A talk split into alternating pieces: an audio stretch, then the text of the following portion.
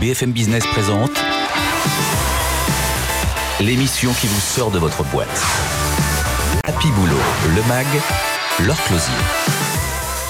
Bonjour à tous et bienvenue dans Happy Boulot, le MAG. 14 semaines de congé quand vous avez un enfant. Est-ce que ça vous dit? Ça se passe chez Kering. On sera dans un instant avec une DRH qui mise tout sur la parentalité. C'est Béatrice Laza. Contrairement à ce que vous pourrez croire, les dirigeants vont mieux après cette crise. Ça leur a presque fait du bien. On va en discuter ensemble avec Henri Vidalin, le patron de Grand Alexander, qui a commandé une étude sur la question. Et puis on va parler de l'art de la réunion et du séminaire. C'est le grand retour du séminaire en cette rentrée. On sera avec Eric Lemoine, dirigeant de House of Co-Design. Il a créé un espace dédié à l'expérience. Happy Boulot le MAG, c'est parti. BFM Business. Happy Boulot le MAG. L'exécutif de la semaine. Et notre exécutif de la semaine, c'est Béatrice Laza, DRH du groupe Kering. 40 000 personnes, des marques iconiques comme Bukuchi, Saint-Laurent, Balenciaga, Alexander McQueen, Boucheron et d'autres. Bonjour Béatrice, comment, euh, comment on gère une marque, euh, un groupe comme Kering avec des marques aussi connues à l'intérieur? Ça veut dire quoi être DRH de ce groupe? Tout d'abord, je vous remercie de me recevoir euh, aujourd'hui sur ce plateau. Être DRH d'un groupe comme Kering, effectivement, c'est s'occuper, développer de manière positive, harmonieuse, 40 000 personnes qui travaillent pour les marques que vous avez citées. C'est attirer, recruter, former, développer, faire évoluer euh, des populations qui sont aussi diverses que euh, euh, nos effectifs dans le retail. Kering, c'est 55% de personnes qui travaillent dans les boutiques. C'est aussi 10 000 personnes qui travaillent dans la production et les ateliers et bien sûr le reste dans des fonctions classiques de l'entreprise. Mais est-ce que la marque Kering existe sur le plan des ressources humaines? Alors, la marque existe. Déjà, Kering, c'est assez récent comme nom. Hein, c'est 2013. On va y revenir euh, tout à l'heure. Euh, oui, la marque existe. Il y a un modèle euh, dans le groupe. On dit que le groupe est là. Le groupe Kering est là pour, en anglais, et puis après je vais le dire en français, c'est support, protect and challenge. Donc, on va dire servir, si vous voulez, protéger et challenger. Ça veut dire que le groupe est organisé de façon à délivrer des services partagés, qu'ils soient en finance, en technologie, en digital et en RH. Donc en RH, ça veut dire euh, la paye, l'administration, les bénéfices qui sont gérés par, le, groupe, pour que euh, les maisons, elles, apportent de la valeur ajoutée sur des fonctions qui sont euh, moins, moins cadrées. C'est aussi apporter en RH, en tout cas on apporte une plateforme de communication interne commune qui est une plateforme digitale assez connue qui permet à tous les salariés d'échanger euh, de s'informer, euh, de poster euh, des vidéos qui peuvent correspondre à des projets retail, qui peuvent correspondre à des projets de production. Ça permet aussi à notre PDG de parler à l'ensemble des, salariés, aux 40 000 personnes, en, un clic ou deux, avec une excroissance pour la Chine puisque la plateforme n'est pas autorisée en Chine. Et puis ensuite, on a aussi un SIRH depuis 2017 qui est un SIRH commun ce qui permet de partager toutes les, les positions ouverte sur euh, la même plateforme, c'est Workday, euh, et ensuite à chacun euh, de vérifier quelles sont les positions vacantes et pour quelle position il peut appliquer d'une marque à l'autre. Donc ce qu'on essaye de pousser, c'est une mobilité interne à l'intérieur d'un groupe. De marque en marque. Donc je peux euh, passer euh, de Boucheron à Saint-Laurent, c'est tout à fait possible. Il y a des entretiens internes. Euh, on peut soit évoluer dans sa marque de façon verticale, on voit quels sont les jobs. On peut bouger en voilà, on peut bouger. On essaye de le pousser, on a encore des efforts à faire, mais c'est quelque chose qui d'ailleurs, on a un bon exemple puisque dans nos dernières nominations de CEO, des, de PDG des différentes maisons, ils étaient tous, tous ici issus du visier interne. Vous avez euh, l'anglais qui vous vient euh, quand, vous, quand vous parlez. Vous avez énormément travaillé à l'international, euh, notamment en Chine. C'est fondamental, ça, à l'intérieur de Kering? Je ne sais pas si c'est fondamental. En tout cas, c'est vrai que je n'ai pas un parcours classique de DRH, puisque j'ai passé déjà 15 ans côté business. Je n'étais pas chez Kering, dans un autre grand groupe français. Donc j'ai passé 15 ans côté marketing, brand building, communication. Et puis je suis venue au RH en 2000. Et l'autre, l'autre euh, élément important de ma carrière, c'est que j'ai passé 25 ans en dehors de France. Je suis française, mais euh, je suis euh, récente en France. Et j'ai rencontré les dirigeants de Kering pour une conversation autour des ressources humaines, effectivement, lorsque j'étais en Chine où je suis restée 10 ans. Justement, vous dites, je ne viens pas des RH, je viens du business. Aujourd'hui, dans l'évolution du métier des RH, on parle beaucoup de stratégie, de l'importance de, bien faire comprendre la stratégie aux RH, de les, de les mêler à la stratégie. vous, c'est une vision que, que, vous partagez vu que vous venez du business? Bah, Je pense que cette vision business, oui, je l'ai toujours eue et je crois que j'essaie de l'apporter euh, aux ressources humaines, aux équipes de ressources Pour moi, un, un DRH, il doit aussi anticiper. Lorsqu'il voit une stratégie business, il doit déjà avoir son plan dans la tête pour se dire comment est-ce que je vais aider le business dans cette direction de développement? Il faut absolument anticiper quand on a en plus des marchés qui se développent énormément. Ce que je disais à un des DRH euh, récemment qui préparait une business review et qui disait est-ce que je mets les résultats de l'enquête d'opinion salariée? Je lui dis écoute, pour vous développer, c'est sûr que vous avez besoin de capex, donc vous allez devoir euh, le prouver à la direction financière, mais si vous n'avez pas de la partie people, vous n'y arriverez pas. Vous n'y arriverez pas. Donc je pense qu'on est dans une industrie où l'humain est vraiment au centre. Alors toutes les industries le disent, toutes les entreprises le disent, mais ça commence par le produit. Mais déjà le produit, la création, euh, c'est pas un process. Hein. La création, tout ce qu'on apporte euh, dans le luxe sur la création, elle, elle vient de, de, personnes déterminées, d'individus. Ensuite, la production, vous savez qu'on pousse beaucoup les savoir-faire et qu'aujourd'hui la production, bah, elle est principalement euh, en Europe, beaucoup en, Italie, qui est notre premier pays. la production, c'est aussi de l'humain. Euh, c'est pas c'est pas tellement automatisé puisqu'on change régulièrement les collections. Et puis ensuite dans les boutiques vous avez ce relationnel qui fait que euh, demain vous allez euh, avenue Montagne et, et vous allez euh, rencontrer le, le, vendeur ou la vendeuse qui va vous faire rêver ou celui qui va juste vous montrer un produit et ça fait toute la différence.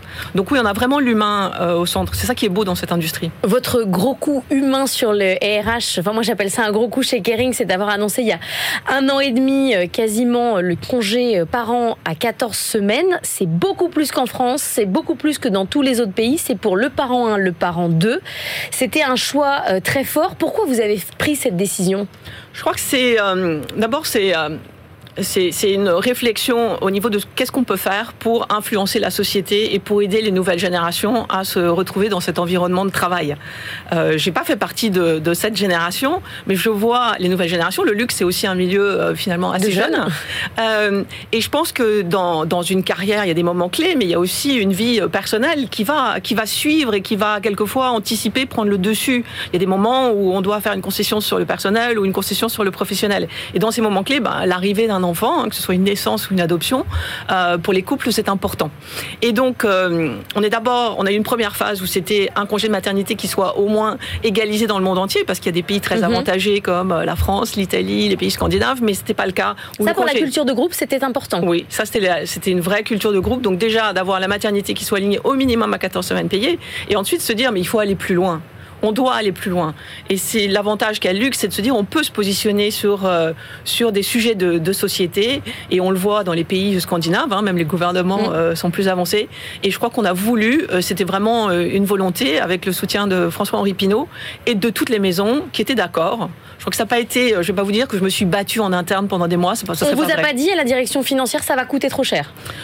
On a, j'ai dû faire euh, une petite étude sur le costing euh, avec euh, un pourcentage mmh. hommes, femmes, en, âge combien plus ou moins de combien ça pourrait coûter. C'était vraiment une estimation, mais je crois que tout de suite François Henri Pinault m'a dit mais est-ce que ce qu'on ne voit pas, c'est le coût d'opportunité. C'est-à-dire qu'en proposant ça, déjà, on va s'attacher à des salariés qui sont des talents et qui vont rester, qui vont se dire quand même, cette entreprise, vraiment, elle, elle care, si vous voulez, elle, elle, elle prend soin de moi. Parce que care de caring, c'est ça, vient de là, de prendre soin. Oui, alors c'est le care euh, breton, KER, hein, la, maison. Et puis c'est vrai que ça sonnait euh, euh, comme caring. Et je crois que ça fait partie des valeurs, des valeurs du groupe. Je pense que c'est quelque chose qui est vraiment dans l'histoire. maintenant, on dit qu'on a deux, deux piliers un peu dans nos promesses d'employeurs, c'est we care and we dare. Donc oui, ça c'est une mesure de, de care, mais c'est aussi dans le quotidien le, care.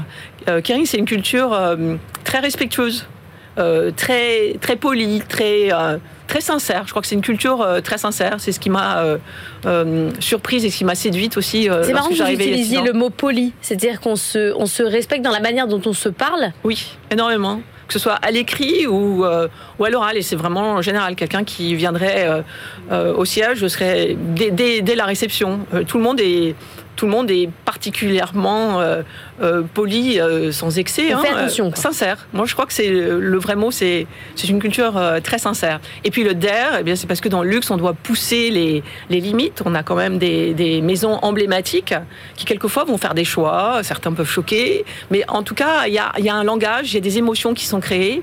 Et ce dare, c'est vraiment aussi, ça fait partie de notre culture entrepreneuriale qui pousse à, aller plus loin. Je reviens d'un mot sur la question de la parentalité. Tout le monde n'est pas parent, évidemment, chez Kering. Est-ce que ça a créé une sorte d'inégalité On dit, vous favorisez les parents, c'est pas juste? Oui, alors après, les parents, on les favorise. les cadeaux de Noël, hein, parfois. les parents, on les favorise lorsqu'ils accueillent un enfant. Alors, c'est une politique pour tous. Hein. C'est une politique qui s'adresse aussi bien aux couples hétérosexuels, homosexuels, aux gens qui adoptent, aux gens qui ont un enfant. Ont un enfant. Voilà. Euh, oui, on pourrait dire, bah, si moi j'ai pas d'enfant, est-ce que vous me donnez l'avantage? Je crois que le taux de natalité dans le monde et en tout cas dans les pays où on opère, il est, euh, il est en dessous de, il est en dessous de deux enfants euh, par famille. Donc je crois que on n'avantage pas les parents trop souvent. On avantage à un moment clé. Je crois qu'on a voulu à la fois donner cette mesure d'égalité un peu pionnière. On a voulu aussi sans doute, ça, on peut nous accuser d'un biais. On a voulu avantager les hommes, avantager les femmes, pardon, à travers les hommes. À travers les hommes, parce qu'on sait que bah, dans un couple, si c'est un couple hétérosexuel hein, ou un couple homosexuel, il y a l'un des partenaires qui peut rester un peu plus longtemps euh, pour la garde de l'enfant. Et puis il y a cette fameuse période euh, importante. Alors c'est vrai que je mélange des mots anglais de banding avec l'enfant qui fait que c'est une période clé euh, pour pour la famille. Et je pense que les nouvelles générations, pardon, les nouvelles générations, elles ont vraiment vraiment euh, assumer, elles assument vraiment ce choix. Maintenant que vous avez secoué la, parentalité euh, dans le monde entier, c'est quoi le prochain défi euh, sociétal? Je crois que ça va être nos équipes qui vont, euh, qui vont nous le dire. On sort d'une enquête d'opinion salariée qu'on est en train euh, d'analyser. Euh, regardez, après, on ne fait pas non plus la course aux bénéfices. On est une organisation business, on a des résultats. Le retail, c'est ouvert 7 jours sur 7. La production doit aussi générer les volumes.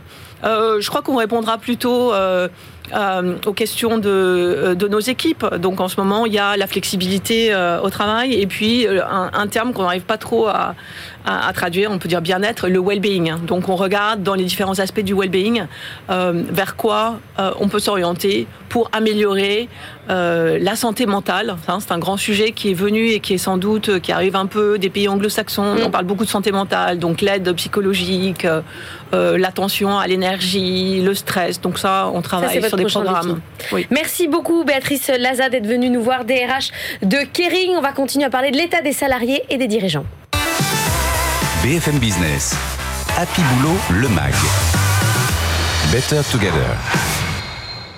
Et on va parler salaire, notamment. Est-ce que c'est la priorité de la rentrée? On est avec Henri Vidalin. Bonjour, président Bonjour. de Grant Alexander. Vous avez mené une étude avec Opinionway, interrogé 400 dirigeants, 500 salariés. Euh, ces euh, derniers mois, il y a des enseignements euh, très intéressants, notamment côté dirigeants cette crise, ça leur a pas fait tant de mal que ça. Ça leur a même fait du bien. Oui, c'est un peu rapide de dire ça. Ah bah si, moi je lis vos chiffres. Bon, bah écoutez, alors ça leur a fait du bien. En tous les cas, ils sont dans une euh, posture optimiste aujourd'hui. 80% aujourd'hui des, dirigeants qui ont répondu à cette enquête nous disent oui, euh, on, on, a traversé une période difficile, mais on s'en sort pas si mal. Et finalement, le bilan n'est pas sombre ou pas si sombre que ça. C'est une opportunité pour nous à la fois d'avoir travaillé sur nous, on va y revenir, et surtout, on a fait en sorte de travailler sur l'organisation de nos entreprises, on a restructuré, et euh, d'une façon générale, on a trouvé de nouvelles opportunités.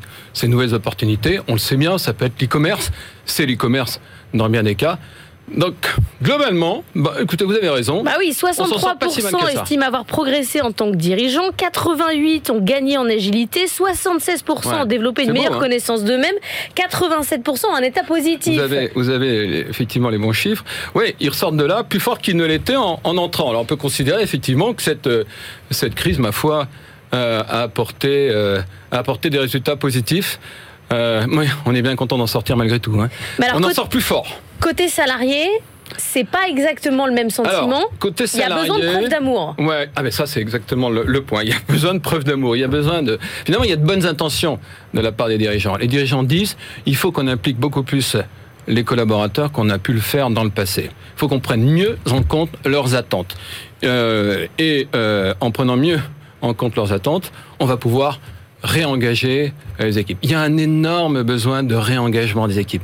Et c'est vrai que euh, les salariés sont en attente. Ils sont moins positifs que les, euh, les dirigeants et les salariés. Euh, vous l'aurez noté, le pourcentage euh, d'optimistes d'optimisme est, est de beaucoup plus 60%, faible, 61%, hein, oui. euh, de leur côté, hein, si, si ma mémoire est bonne. Absolument. Euh, ouais, ils voient pas forcément les salariés, ils voient pas forcément tout ce que leurs euh, dirigeants ont pu mettre en place. Mais ça va venir. Donc il y a un vrai sujet Bah de oui et non, parce que communication. quand on voit, ils reconnaissent que leurs dirigeants ont géré la crise correctement, 71%. Ouais. Enfin, regardez, allez un tout petit peu plus loin, vous verrez euh, qu'on leur reconnaît une très bonne capacité à gérer la partie économique. Euh, en revanche, sur le plan social, il y a beaucoup d'attentes. Et ils considèrent qu'on a euh, bien travaillé pour l'actionnaire et pas forcément aussi bien pour le salarié. hein. C'est aussi ce qu'ils nous disent. Alors vous qui faites du conseil RH, du coup maintenant qu'on a le constat, euh, les dirigeants sont en forme, les salariés ont besoin de preuves d'amour, comment on fait le lien entre les deux? On augmente les salaires? Alors, écoutez, de toute façon, ça, on va être obligé euh, d'y venir. hein. Il y a, le SMIC vient d'augmenter de 2,2% au 15 septembre. Il y a une forte attente et euh, très probablement, on va assister euh, là, en 2022 à euh, des augmentations euh, dans les entreprises. Euh, C'est une, une attente forte et probablement on va passer par là, oui. Première preuve d'amour. Ouais, mais il faut des choses tangibles. Ah. Et on a besoin et, ça commence par là. Après, il y a un vrai souci de valorisation du travail, travail individuel et travail collectif. Il va falloir remettre de la dynamique d'équipe. Après euh, cette période difficile, 56% des entreprises sont encore euh, en télétravail. Euh, c'est pas facile de faire revenir les collaborateurs au bureau. hein. Moi, j'en sais quelque chose. Je suis dirigeant. J'ai pas participé à l'enquête, mais je suis un dirigeant comme les autres. Que vous avez du mal à faire revenir vos salariés. Eh oui, j'ai du pas. mal comme les autres à faire revenir les, les, Alors vous allez les faire salariés. quoi pour leur donner envie Ah ben écoutez, je vais essayer de faire en sorte qu'ils se sentent bien. Et aujourd'hui, le, le rôle du chef d'entreprise que je suis, c'est aussi d'organiser le bien-être au travail. Ça démarre pas forcément d'ailleurs sur le lieu de travail. Ça démarre euh, par la possibilité de se rendre facilement sur son lieu de travail. Et à titre d'exemple, nous, on vient de, de déménager.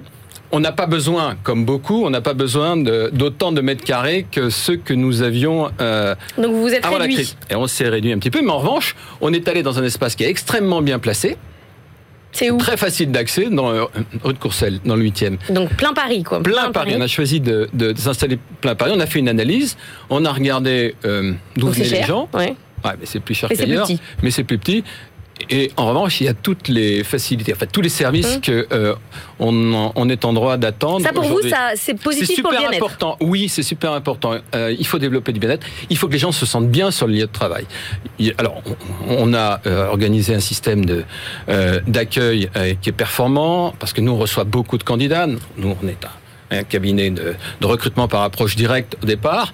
On s'est développé ensuite sur le management de transition et on a deux activités de conseil. D'une part, le leadership euh, development et d'autre part, l'accompagnement des transformations. On a, euh, et, et je voudrais euh, témoigner ici de l'importance du mental. Tout à l'heure. La DRH de vient de nous dire la même chose. C'est vrai Tout à l'heure, on disait, on disait que On bon, disait la santé mentale, bien, c'est mon défi. ils s'en sentent bien, euh, mais ils ont fait preuve d'une résilience hors norme. Et euh, depuis bien longtemps, et chez Grand Alexander, on a compris que le mental était un élément clé. On a développé un programme qui est Athlete Thinking, qui euh, euh, vise à euh, monter son niveau de performance exactement comme les athlètes de haut niveau, en travaillant son mental. Voilà. Et bah écoutez, voilà, les, les dirigeants d'entreprise ont fait preuve d'un mental fort, de résilience. Il faut que l'on arrive à retrouver de la cohésion dans les entreprises. Et ça passe aussi par euh, développement de l'intelligence collective. On en parle beaucoup, euh, mais c'est un point important. Il faut redonner la parole aux Salaire, collaborateurs. santé mentale et intelligence collective. Merci beaucoup Henri Vidalinck d'être venu nous voir, président de Grand Alexander. On va parler de l'art de la réunion. BFM Business. Happy Boulot, le MAG. Business Case. Comment faire de belles réunions et de beaux séminaires C'est aussi le sujet de la, de la rentrée. On est avec Éric Lemoine, dirigeant de House of Co-Design. Bonjour, vous avez créé euh, des espaces pour les séminaires d'équipe. Il y en a un à Paris et un à Bruxelles. Qu'est-ce qu'il y a de mieux chez vous que je n'ai pas chez moi, dans mon bureau, euh, chez Kering par exemple, qu'on avait euh, tout à l'heure ou chez L'Oréal? Alors, bah, ça tombe bien puisque les gens de L'Oréal étaient chez nous il y a encore quelques minutes. Euh, bah, nous, notre métier, c'est de faciliter l'innovation et accélérer euh, les transformations. Et euh, chez House of Co-Design, bah, on a mixé euh, à la fois la notion de conseil, puisqu'on est des gens de conseil sur des sujets de transition écologique, de transformation digitale ou de compétences, et puis des lieux comme comme celui qui m'entoure là, au Soft Design, à Saint-Ouen et puis à, à, Bruxelles, et, et, une méthode qui est basée sur l'intelligence collective et, et, le design thinking. Alors en fait, l'expérience House of Design, c'est de tout réunir au même endroit et d'accompagner les, les, grandes organisations dans des lancements de projets, dans de l'innovation, dans de la transformation interne. C'est à vous proposer le lieu plus les services et le conseil qui vont avec.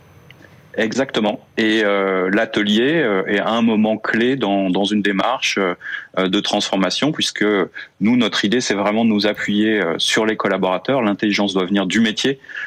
c'est le métier qui doit être embarqué, et donc on va faire venir 10, 15, 20 collaborateurs d'une entreprise sur un sujet pendant un, deux, trois jours chez nous. Et bah, nos équipes expertes en, en, intelligence collective et en design thinking vont aller chercher avec les, collaborateurs des solutions, les prototyper, les tester et les mettre en œuvre euh, très rapidement. Alors quand vous dites design thinking, co-design, qu'est-ce que vous mettez exactement euh, derrière? Alors, euh, qu'est-ce qu'on met derrière? Euh, Design thinking, c'est une méthode euh, qui a été inventée à Palo Alto par une boîte qui s'appelle IDEO et qui porte une notion très importante qui est celle de, de l'expérience utilisateur. On met l'utilisateur final au centre. C'est pas le client, c'est pas l'entreprise, c'est l'utilisateur final qui est au centre de toutes les préoccupations et on va s'intéresser à lui et on va lui amener une solution qu'on va prototyper pour aller très très vite et avoir des feedbacks lui faire tester, améliorer euh, en permanence. La dimension de co-design, c'est de le faire avec les collaborateurs ou même avec euh, les utilisateurs finaux, parce que de temps en temps, euh, bah, dans nos locaux, il y a des utilisateurs qui viennent et qui participent à l'amélioration d'un produit ou d'un ou d'un service. On parlait euh, juste auparavant avec notre invité précédent de faire plaisir aux collaborateurs qui ont besoin de preuves d'amour, qu'on leur démontre des choses.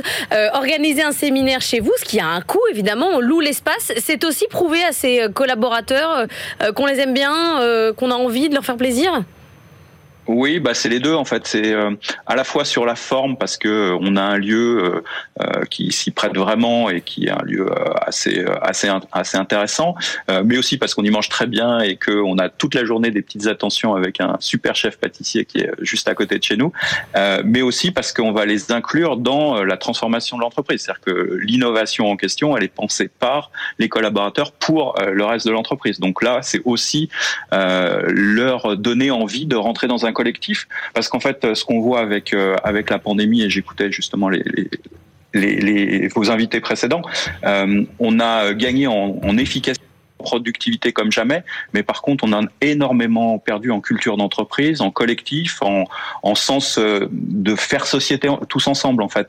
Et euh, je pense que euh, l'hybridation du travail qui est en train de se créer, c'est des moments euh, où on est chez soi et on travaille efficacement, et puis d'autres moments où justement on va être en équipe et on va créer de la culture d'entreprise, on va créer de l'engagement parce qu'on va avoir un, un projet commun, une vision commune, et qu'on va le faire avec les autres. Euh, Sauf que ça, on est censé le faire au bureau. Votre concurrent, c'est le, c'est le bureau. On est censé retourner dans son entreprise pour recréer du collectif. Vous, vous créez encore un, espace tiers. Alors, euh, bah, nous, en ce moment, on est en train justement, euh, comme à Bruxelles, d'installer House of Co-Design dans les bureaux. Ah. C'est-à-dire que à Bruxelles, on est dans un centre d'affaires de 15 000 mètres carrés et on a un des étages, un demi-étage des trois immeubles qui constituent ce centre d'affaires. Donc ça veut dire que tous les collaborateurs euh, de ce centre d'affaires peuvent venir euh, par équipe euh, bénéficier des services qui sont à la fois le lieu, le réceptif et tout ce qui va avec, mais aussi l'accompagnement, le conseil pour leur faire réussir et accélérer leur projet. Et c'est ce qu'on souhaite développer en, en, France en allant s'installer, pourquoi pas, à la défense et, et permettre justement à ce que le retour au bureau, l'expérience du bureau soit euh, soit meilleur parce que euh, aujourd'hui bah, la compétition entre le bureau et la maison euh, bah, elle penche plutôt en, faveur de la maison. Chacun a, développé son petit cocon. Euh, et c'est, comme disaient tout à l'heure vos invités, difficile de faire revenir euh, les gens au travail. Et nous, on est absolument persuadés que revenir au travail, c'est être avec les autres. Et tous les ateliers qu'on a fait depuis, depuis, on va dire, le mois de, de juin, il y a un besoin des gens de recréer du lien, de retisser des relations avec les collaborateurs Imaginez aussi les nouveaux, les nouveaux qui viennent d'entrer. On a eu un, séminaire avec.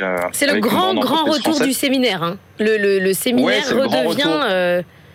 Mais parce que les liens se sont tellement le, le chit chat de la machine à café entre les bureaux a complètement disparu. Donc, euh, euh, travailler euh, pendant une période durée définie dans un séminaire, c'est retrouver ce lien-là. et il va falloir compenser, accélérer ce retour dans l'esprit d'équipe, en fait, qui fait qu'on est en société. Faire société, c'est être ensemble. Merci beaucoup Eric Lemoine d'avoir été avec nous, dirigeant de House of Co-Design à Paris et à Bruxelles. C'est la fin d'Happy Boulot, le MAG. Je vous souhaite un excellent week-end sur BFM Business et je vous dis à la semaine prochaine. BFM Business, Happy Boulot, le MAG. L'émission qui vous sort de votre boîte.